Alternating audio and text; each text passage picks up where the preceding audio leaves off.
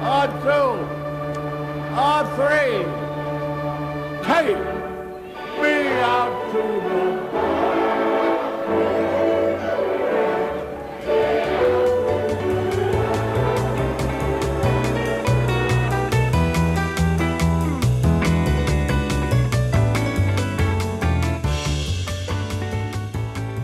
哈喽，大家好，欢迎收听大联盟小品第十四集，我是 Jackie 李炳生，这是一档分享大联盟相关小品故事的单元节目，每集一个，向各位娓娓道来可能有趣、可能荒诞、可能好玩、可能引人省思的大联盟故事。那这一集呢，因为最近发生了一些有趣的跑垒事件哦，那大联盟这个球季其实还没打到一半，其实我注意到的离奇的跑垒事件，这个球季就已经有三次了。那第一次当然是不知道大家还记不记得，开幕日当天的时候。道奇队的 Cody Bellinger，他挥出全垒打的时候，在绕垒的过程中超车了前面的跑者 Justin Turner，因此被判出局。因为那个时候那个球哦，刚刚好越过全垒打墙，那那时候洛基的外野手 Raimel Tapia 看起来好像有接到，所以 Turner 一开始呢其实是往回跑，那最后 Bellinger 往前冲的时候就超过了 Turner，然后结果就因此被判出局，所以他的全垒打被记为一支带有一分打点的一垒安打。我记得我们那个时候节目主节目里面也有聊，根据统计，从一九一五年起算的话，像这种超车的事件呢，大联盟史上发生过大概一百次左右，其实非常罕见。那五月二十七号的时候，那个 Javier Baez 他在跟海盗队的比赛里面，原本是打出一个看似三垒方向的这个必死滚地球，结果海盗三垒手的传球有点偏差，造成海盗一垒手 Will Craig 他需要离开垒包哦，往本垒那一侧接球。结果，Javier Baez 他在往一垒跑的时候呢，他就突然停下来，然后往回走。那这个时候，Will Craig 好像忘了棒球规则一样，追着 Baez 跑，然后引发后续一连串的混乱还有谬误。当然，这个 play 比较像是这个 Will Craig 他的手背的失误啦。但是，要不是 Javier Baez 他这个比较猎奇、比较少见的跑垒的决策哦，也不会形成这么奇怪的一个 play。所以，这也算是一个蛮离奇的一个跑垒事件。那六月八号的时候，当然就最近这一次，也是算是启发我想要做这一集的大联盟小品的事件，就是海盗三垒强打新秀 K. Brian Hayes，他在一局下半那天的一局下半挥出了一发全垒打，但是他却在跑垒的过程中漏踩一垒，被对手道奇队抓到，所以他的全垒打就被没收了。那我自己去看了一下 Retro Sheet 的史料，就是大联盟的资料库，他们的记录显示说，其实，在以前呢，只发生过一次这样子的情况，就是挥出全垒打的击球跑垒员因为漏踩一垒而导致全垒打被没收。所以 Ke'Bryan Hayes 那个被没收的全垒打的情况，因为漏踩一垒而导致全垒打被没收的情况，仅仅是史上第二次，而前一次发生至少有记录到的是一九零四年的事情了。当然，小联盟还有发生过类似的事情，不过小联盟的记录都比较不完整，然后也不是大联盟层级的，所以就比较没有被讨论。但是呢，这一些离谱的跑垒事件，就算再怎么特殊少见，而且引发的讨论有多大，其实它的重要性呢，都没有比大联盟史上那个最恶名昭彰的跑垒错误来得重要。尤其是从我刚刚讲的重要性，还有后续的影响来讲，我们刚刚提到的这一些今年发生的跑垒事件，离谱的跑垒事件，其实都不算什么哦。因为我们现在是在例行赛嘛，然后这些比赛其实当然也有可能会对这些球队年终的排名有一些影响，但是以现在的角度来看呢，这些例行赛的重要性，还有后续的影响程度，或者这些跑垒事件本身对他们球季后续的影响本身，其实不大。但我接下来要讲的这个故事，也就是今天大联盟小品的主题呢，就很不一样了。他这一个球员的跑垒失误，可说是对于球队本身还有后世棒球历史的影响哦，造成了非常大的冲击。一九零八年的例行赛尾声呢，国联冠军争霸战进入白热化。那在一场纽约巨人和芝加哥小熊的比赛里面，发生了现在大联盟球迷或是历史学家所熟知的这个 Merkle Sproner Merkle 的愚蠢错误这个事件。那如果你是呃比较熟悉英文的人的话，那 boner 这个词，当然它现在大部分使用的情境会是指男性的生殖器勃起的这个状况。但这边我们讲的 Merkle's boner，它这个 boner 在那个年代的意思就是指说一个愚蠢的错误啦。所以 boner 这个字呢，它虽然现在有引申出一个比较令人害羞的一个现象。但其实，在以前，它就是单纯的指愚蠢的错误。所以，其实 Merkle Sproner 这个东西，它除了在美国是一个知名的棒球事件以外，那每次棒球讨论节目谈到这个词的时候呢，其实主持人都会不禁发笑，因为现在这个词呢，已经呃有一点不同的意思了哦。那现在讲起来就会觉得有点尴尬好笑，但在那个年代，它就是单纯指一个很愚蠢的错误，一个蠢错这样子。那这个到底是什么呢？这个 Merkel 的愚蠢错误，它不仅大大影响了当年国联的战局，也让 Fred Merkel 这个人这个名字，还有 Merkel's Boner（Merkel 的愚蠢错误这个词汇，成为大联盟史上非常为人所知的词语哦。所以，到底 Fred Merkel 这个人他犯了什么样的跑垒错误，让他的名字以如此不名誉的方式被后世的棒球迷记住？那这整起事件的来龙去脉又是什么呢？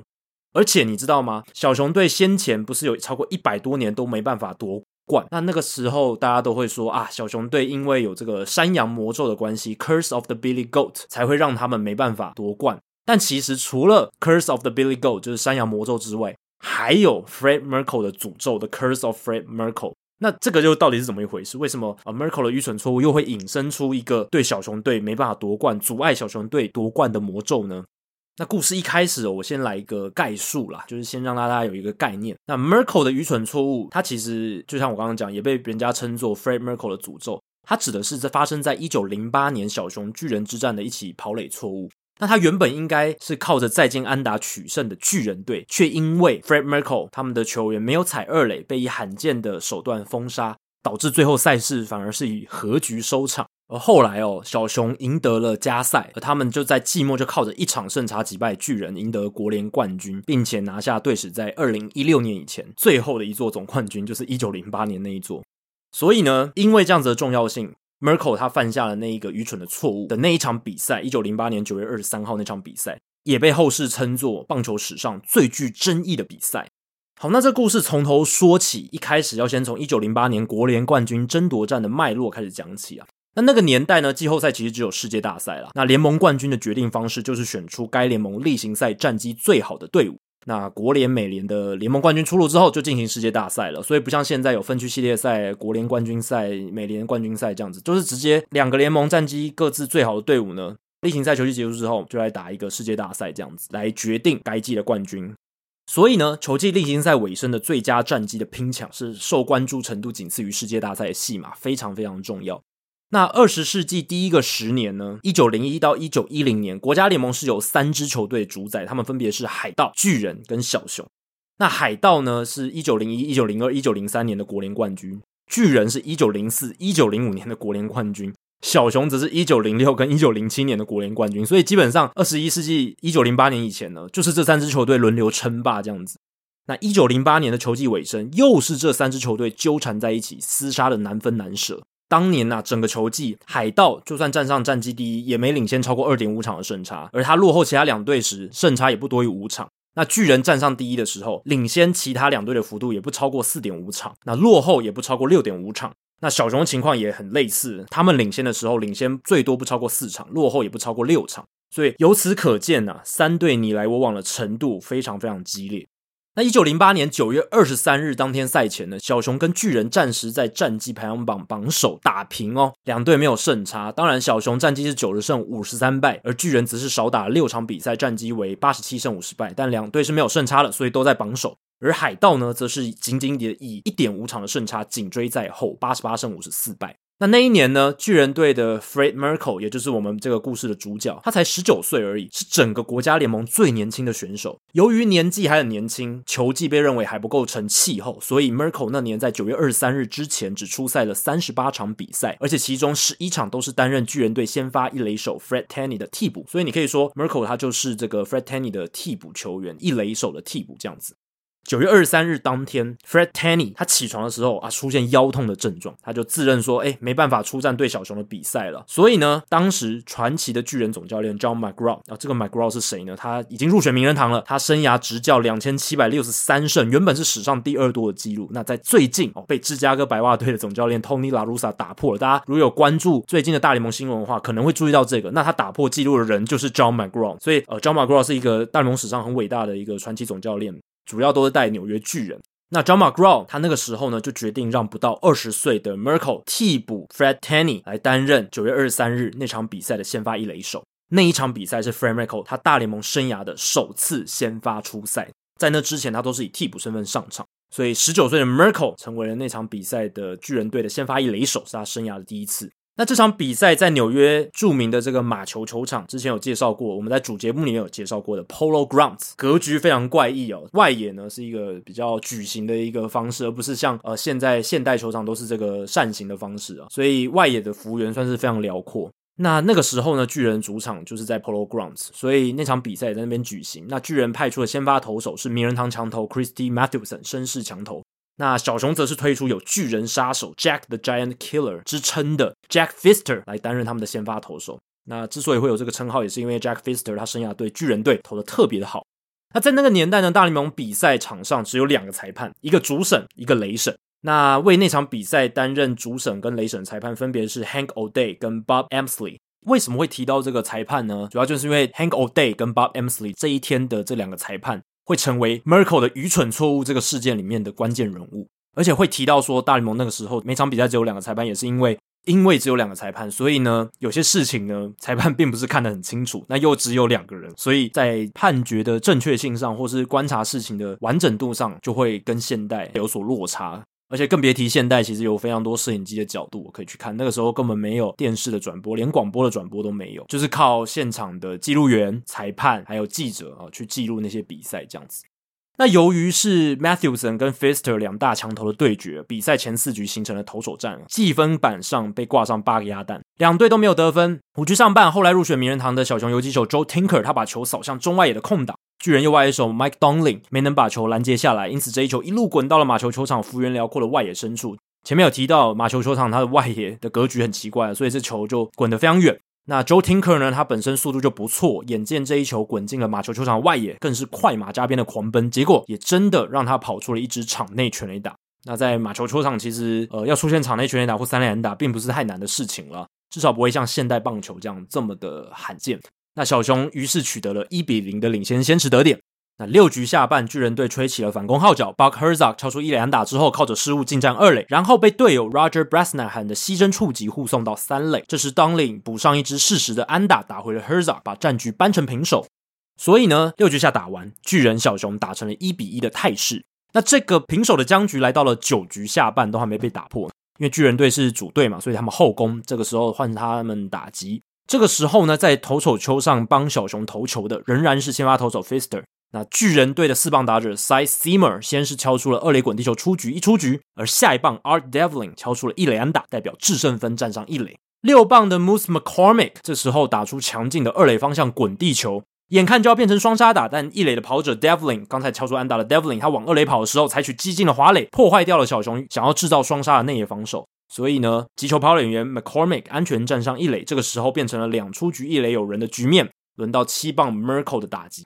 那这这一个打席之前呢，Merkle 在那一季虽然他都是担任替补，可是他累积了四十个打席，三十三个打数，敲出九支安打，打击率两成七二。老实讲，成绩不算太差，代表说他也有一些不错的打击能力。那这个时候，他做出了适时的反方向攻击，推出右外野的一垒安打，让原本在一垒上代表制胜分的 McCormick 顺势，因为是右外野的安打嘛，那他就从一垒攻占到了三垒，所以是真的很不错的事实一击哦。一三垒有人两出局，巨人只要能把三垒上的 McCormick 送回来，就能够赢球。那担任第八棒的巨人队打者是游击手 L. Bridwell。那这个时候，Fister 呢对他投出了第一球，是一颗速球。那 Bridwell 他积极出棒，没有错过这一球，敲出扎实的中外野方向安打。那三垒上的 McCormick 轻松跑回来得分，哇！这乍看之下怎么看都是一支再见安打，比赛好像就这样结束了，巨人以二比一获胜，应该没有什么问题吧？而且马球球场的巨人的球迷也都这么认为哦。从观众席上鱼贯的冲入球场，在那个年代的大联盟早期，其实球迷的管制没有那么严格，那球迷也会在赛后的时候冲入球场，这个是蛮常见的事情哦。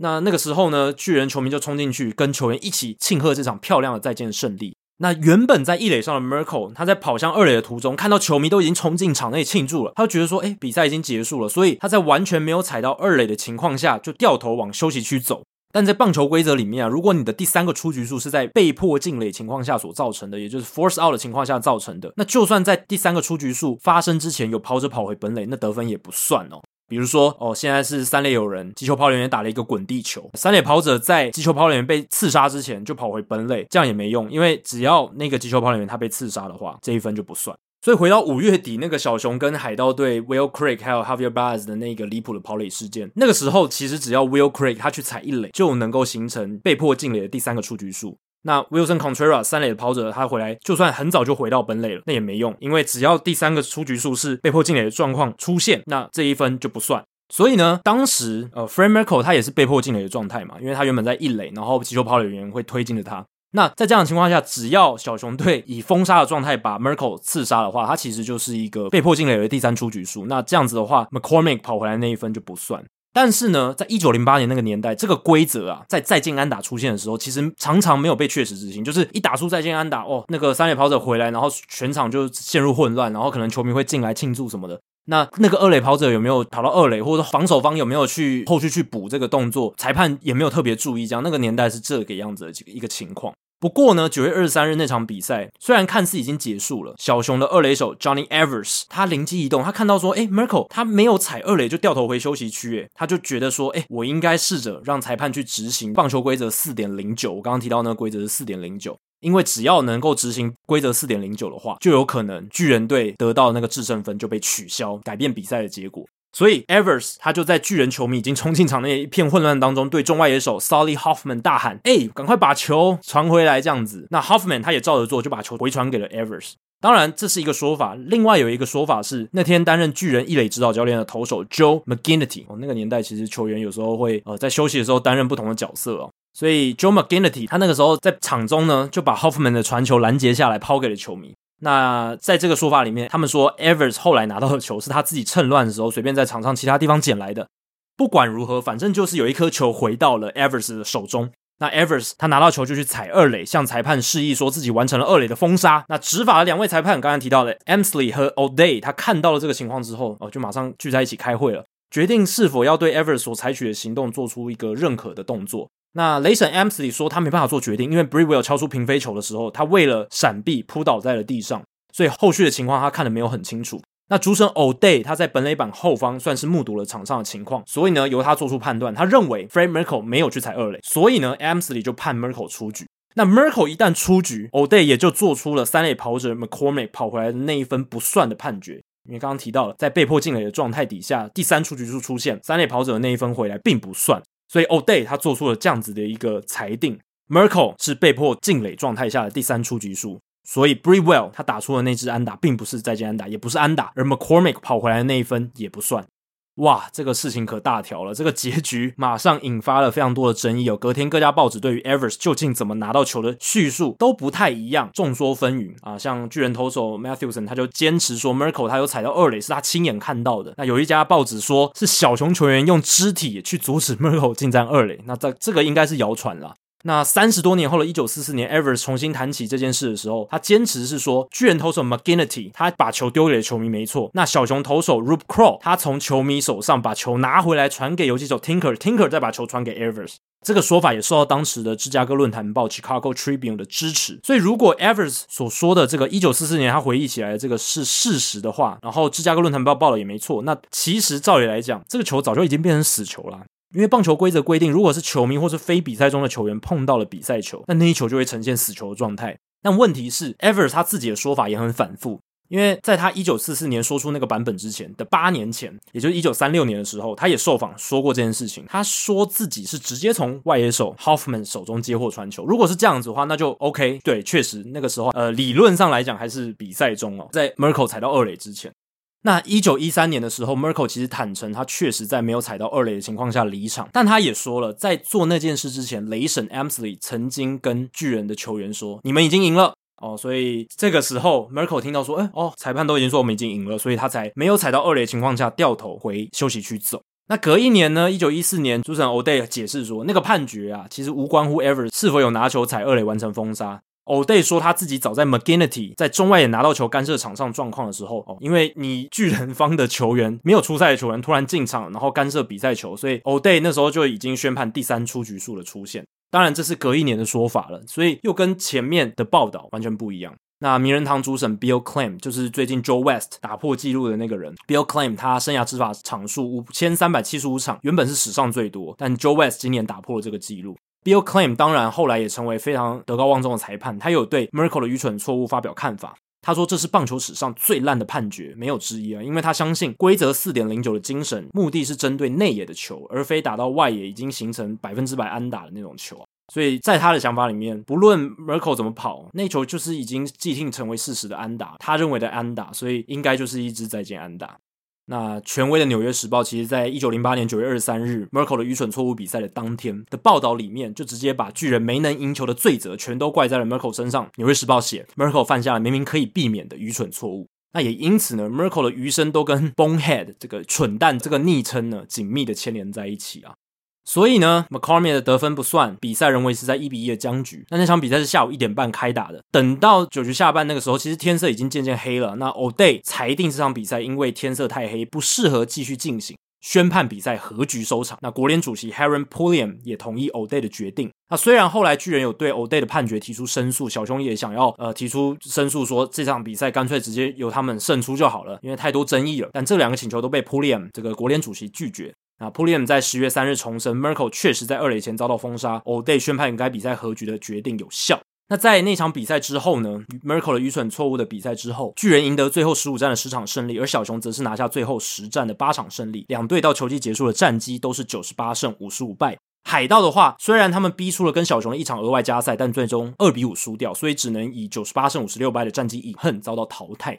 那由于呢，九月二十三日那场比赛是个和局，那现在巨人跟小熊在球季最后又是一个战绩相同的一个情况，所以呢，这造成了这两队必须再进行一场加赛来决定说到底国联冠军是谁。那这场加赛也被视为九月二十三日那场和局的一场补赛啦。最后呢，小熊又拿下了这一场关键加赛的胜利，四比二赢球，所以他们成为了一九零八年的国联冠军，完成国联冠军的三连霸。如果当初 Merkle 有跑到二垒进行踩垒，那巨人其实就能顺利赢下九月二十三日那那场比赛，也许最后成为国联冠军的就会是巨人而非小熊了。所以有很多人认为啊，是 Merkle 的那一个愚蠢的跑垒错误，导致巨人丢失了一次国联冠军以及一个争夺世界大赛冠军的机会。不过呢，其实也是拜 Merkle 的愚蠢错误所赐，小熊得以闯进世界大赛，击败由名人堂球星 Ty Cobb 领军的底特律老虎，获得他们在二零一六年以前的最后一座总冠军，也是他们在二十世纪的最后一座总冠军。那巨人队在那件事情之后也是沉寂了一阵子哦，他们在一九一一到一九一三年连续输了三届世界大赛，直到十多年后的一九二一年才好不容易夺冠。那 Merkle 在一九一零年呢，取代了 Fred Tenny 成为巨人队的主战一垒手。后来他曾加盟小熊，总计呢，Fred Merkle 他担任大联盟先发一垒手的时间大概有十个球季。其实他也成为了一名不错的大联盟球员。有趣的是啊，他生涯参与过五届世界大赛，但是所属的球队全部都以败北作收。